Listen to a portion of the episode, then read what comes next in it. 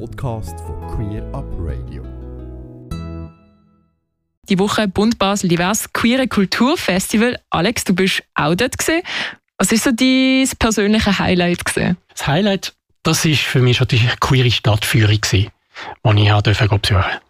Du hast vorhin gesagt, äh, mit dem Wetter haben wir nicht ganz so Glück gehabt. Es hat, glaube ich, mega geschifft, oder? Aber wie ist es sonst so gewesen? ja, also genau. Also, der Petrus ist dem Nachmittag nicht queer gewesen, weil es hat angefangen wo wir gestartet sind und es hat aufgehört regnen, wo wir fertig sind. Aber macht nichts, also es ist trotzdem sehr interessant gewesen.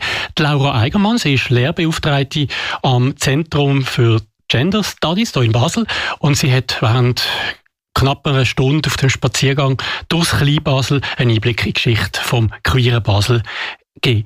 Ja, das Kleinbasel darum, weil schon in den 60er und 70er Jahren ist das ein Ort gewesen, oder da hat es viele Orte gegeben, wo eben queere Menschen sich haben können treffen. Da haben wir sie vielleicht noch nicht so genannt, aber natürlich hat man schon dann eigentlich fast mehr als heute dann eben einen Ort gesucht, wo du untereinander bist und überhaupt hast Leute kennenlernen. Komme ich auch noch dazu. Also, die erste Station, das war die Kaserne, wo wir dann vorbeigekommen sind. Und das kennen viele. Das ist ja mit Zischbar daheim. Das ist ein Treffpunkt mit langer Tradition. Nachdem die Kaserne bis in den 60er Jahren vor allem militärisch genutzt worden ist, also noch relativ lang, hat im 1980 Kulturwerkstatt, das hat das geheißen, Betrieb aufgenommen und im 84 dann ist der Grundstein gelegt worden, sozusagen von der heutigen Zischbar. Eine Menschenrechtsaktivistin, die Anni Lanz, hat hier, wo jetzt heute die Kaba ist, in diesem Gebäude hat sie die äh, Röstli-Bar eröffnet. Das war so eine Beiz. Und da wurde immer am Dienstagabend ähm, durfte da die HAPS rein, also die homosexuelle Arbeitsgruppe Basel. Und dann haben sie so Kochabende gemacht. Und dann hat eben diese Anni Lanz zusammen mit Mitgliedern der HAPS hat gekocht und das äh, ist anscheinend zum Teil richtig ausgeartet. Es gab so richtige Koch-Happenings. Und die Atmosphäre in dieser Bar war eigentlich immer sehr liberal und offen. Aber so nach zwei Jahren fanden dann die, die BetreiberInnen der Kaserne, das sei so ein bisschen zu wohnzimmermäßig und sie wollten es professionalisieren. Und die Habs ist dann auch weitergezogen. Die hatte eine Weile dann an einem anderen Ort ihren Barbetrieb. Das war aber nur da ein bisschen weiter bei den Eingängen zu den Roststellen und hat dann sich selbstständig gemacht und hat dann eben das Kollektiv Zischbar gegründet. Das war, äh, das war 1986. Ja. Und die Zischbar ist dann ein paar Mal umgezogen, weil hier auch immer viel gebaut wurde. Sie war eine Weile auch ein Grenzwert. Das ist eher so in diese Richtung außerhalb des Kasernenareals. Und seit 2008 ist die Zischbar wieder zurück in diesem Gebäude, wo sie auch am Anfang war. Genau, und Zischbar, die gibt es auch heute eben noch. Und zumindest dann, wenn nicht gerade äh, uns irgendeinen so bösen Virus eine Strichelrechnung machen, wie jetzt seit einem Jahr, dann ist das in der Regel auch einmal im Monat ein Special mit Disco, mit äh, queeren queeres Bingo gibt's oder auch Dreck-Auftritt.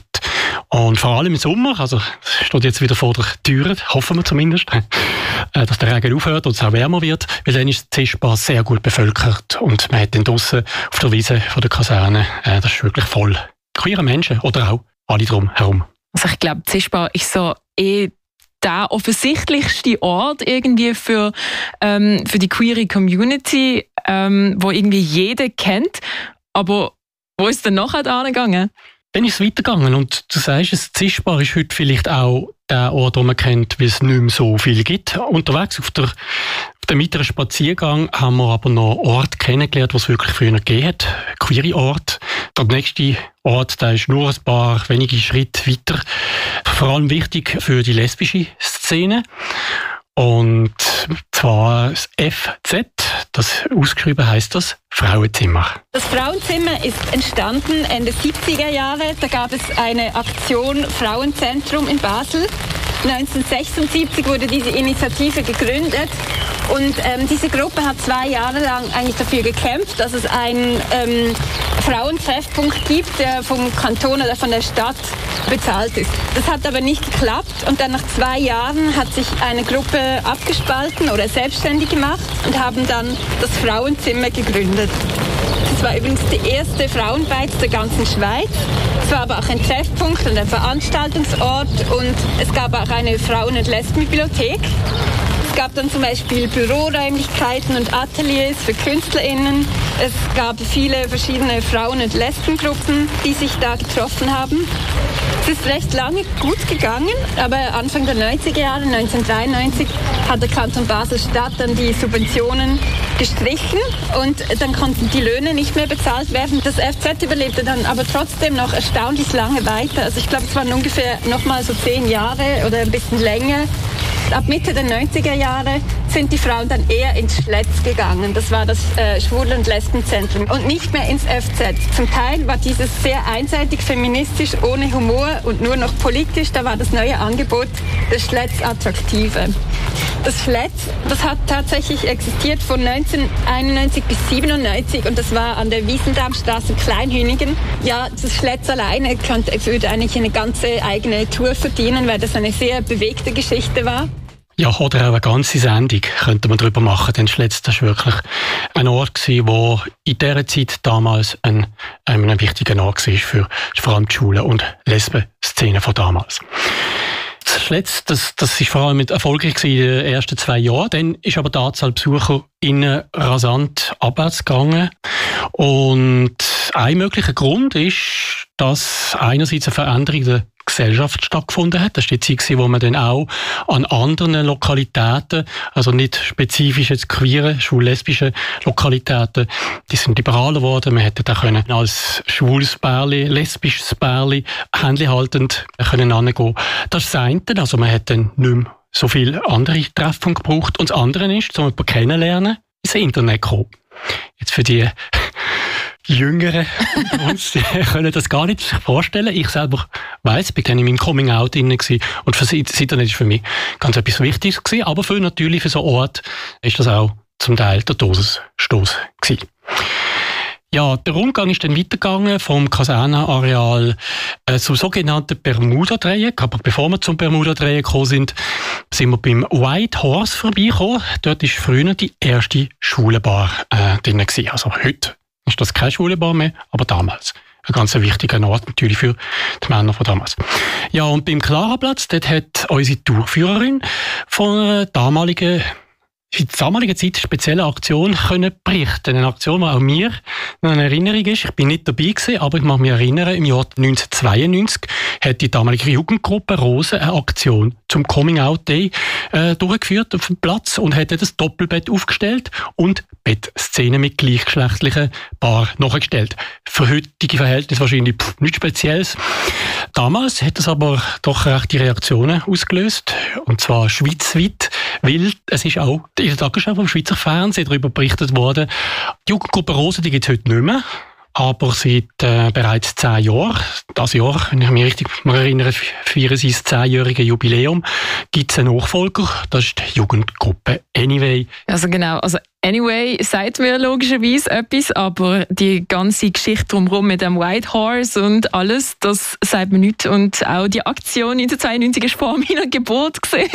Ähm, mega interessant. Gibt es noch mehr? so Punkte? Es gibt noch ganz viele, aber vielleicht mal also der nächste wichtige Haltort, das ist beim Arkados. Das ist die erste schwule Buchhandlung von der Schweiz. 1977 von Peter Tommen gegründet worden. Peter Tommen ist in der Szene wird auch als schwuler Papst bezeichnet. Er sagt selber von sich so, darum darf ich den Namen jetzt hier verwenden. Er ist aber, und das ist eigentlich entscheidend, ein wichtiger Zeitzeug von damals, hat auch in seiner Buchhandlung, äh, wenn man, also ich kann schon mal rein, auch im Keller, das ist unglaublich, was er dort für ein Archiv hat. Alles ohne Internet damals, oder? Hat er das gesammelt und das, das für, sagen wir, für die Nachwelt auch, auch aufbewahrt. Ja, seine Buchhandlung ist aber damals vor allem ein wichtiger Treffpunkt gewesen. Für, äh, für viele auch die erste Anlaufstelle überhaupt, um Informationen zu bekommen. Eben, Zeit ohne Internet oder Facebook oder was auch immer. Und also darum damals in den 90er Jahren ist das so gewesen, heute, ja. Das Internet. Internet. ja, dann kann ich gerade ein paar Schritte weiter, das war nicht mehr weit, gewesen. dann ist man zum Hirsch gekommen, sicher auch ein Begriff, Hirscheneck. Ja, äh, ein wichtiger, wichtiger Ort, und was dort äh, seit 1981 beheimatet ist, ist das Büro von der Hubs Queer Basel. Die Organisation ist 1971 damals noch unter dem Namen Homosexuelle Arbeitsgruppen Basel gegründet worden. Das ist vor allem lokal natürlich die Organisation, Dachorganisation auch jetzt für Basel, wo, wo natürlich die Anliegen von, von queeren Menschen ja sehr stark unterstützt und auch kulturell natürlich dann sich äh, stark engagiert hat damals. Hat es auch noch nicht so viele Organisationen gegeben, muss man sagen, zu heute. Und dann gibt es noch etwas, für das ist Hirschi legendär, nämlich diverse queere Partys, aber insbesondere sogenannte Tuntenball. Der Tuntenball, der hat über Jahre, seit 1989 genauer gesagt, immer am 25. Dezember hier stattgefunden, also an Weihnachten gab es den Tuntenball und da hatte man nur Eintritt, wenn man sich als Drag verkleidet hat. Und dieser Tuntenball, der wurde 23 Jahre lang von Ronny organisiert, hier im Hirscheneck. Der Tuntenball wurde am Anfang noch illegal organisiert, aber irgendwann nicht mehr und der war hier im Keller. Und für die, die das nicht kennen, das ist sehr klein und sehr eng. Es gibt eine sehr enge Treppe, die da runtergeht. Und der Tuntenball ist eigentlich jedes Jahr immer beliebter geworden. Es sind immer mehr Leute gekommen. In den letzten Jahren musste man zwei Stunden anstehen, bis man reinkommt. Es waren richtig rauschende Feste. Aber irgendwann ist der Tuntenball wie ein bisschen über sich rausgewachsen, weil so viele Leute gekommen sind. Es sind dann auch immer mehr Heteros gekommen. Und deswegen findet der Tuntenball jetzt seit einigen Jahren nicht mehr statt. Ja, und dann ist es langsam auf den Rückweg gegangen und dort ist man noch an zwei ehemaligen schwulen Bars vorbeigekommen. Zwei Bars, die ich selber persönlich auch noch kenne. Der Tupf, das ist schon ein bisschen früher noch zugegangen und das L und Louis ist noch nicht so lange her, wo das auch äh, ja, seit nicht mehr existiert. Und ganz zum Abschluss jetzt noch ein paar Hinweise auf aktuelle Anlässe und Tätigkeiten im Queeren Basel von heute geben. Und unter anderem äh, vielleicht auch der Hinweis, wenn man sich heute informieren will, dann geht man eben ins Internet, nimmt zum Peter Tommen in Buch, Buchladen. Dann kann man das über das Internet machen und zwar auf gaybasel.ch. Der Gründer übrigens von dem Online-Veranstaltungskalender, der ist auch Mitinitiator von Bund Basel Divers. Ja, oder Boss der Peters eben nicht so gut gemeint hat äh, mit uns. Ich, es war wirklich sehr interessant gewesen und ich habe es glaube schon angedeutet. Also neue Erkenntnisse einerseits, auch für mich noch, und andererseits Erinnerungen, die aufgekommen sind an meine Jugend, an meine, mein Coming, also meine Zeit, als ich mein Coming Out äh, für mich selber durchgemacht habe und äh, ja, in meiner Umgebung mitgeoutet habe. Ich finde es mega toll, dass du ähm, eigentlich für uns fast schon durch den Regen gestopft bist und die Tour gemacht hast. Nein, sage ich natürlich nicht für uns, aber toll, dass du das mit uns teilst und dass auch wir jetzt ein bisschen gescheiter sind. Ganze Sendungen und mehr findest du auf queerupradio.ch.